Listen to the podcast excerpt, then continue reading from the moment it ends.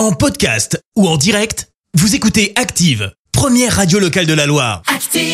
Et maintenant, l'actu média et les audiences télé sur Active. Et on change pas les bonnes vieilles habitudes. 9h30, on va parler télé tout de suite avec Anthony Perel. Et on débute avec les audiences TV d'hier. Alors, qui termine premier? Eh bien, c'est France 3 avec la fiction inédite Maman a disparu. Il faut dire qu'il y avait notamment Claire Kame dans le programme, donc forcément ça a attiré 4,82 millions de téléspectateurs, loin devant Colanta qui a réuni 3,4 millions de fidèles.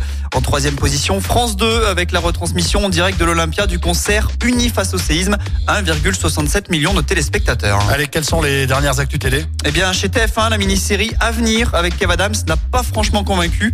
Le dernier épisode a été diffusé avant-hier et la série n'a visiblement pas séduit le public puisque lors des deux dernières diffusions, les lundis 6 et 13 mars, TF1 a été devancé par France 2 en termes d'audience et le public a été moins nombreux à suivre le programme au fil des semaines. Ouais, pas sûr euh, de la suite à donner pour cette série alors du coup. Non, en tout cas, retour à du classique sur TF1 ce soir avec The Resident, la série dramatique sur France 2, un téléfilm policier Les Siffleurs, Secret d'histoire sur la 3 avec la cavale de Louis XVI au programme, sur France 5 La Grande Librairie et enfin sur M6 Top Chef. Merci beaucoup. On se retrouve tout à l'heure, 10h pour l'actu. Lui, par contre, il sera avec nous. Ce sera à partir de 18h hein, pour notre émission spéciale qui aura lieu ce soir entre 16h et 20h au Quai des Artistes à Montbrison. C'est Mickey 3D et on l'écoute tout de suite sur Active. Merci, vous avez écouté Active Radio, la première radio locale de la Loire. Active.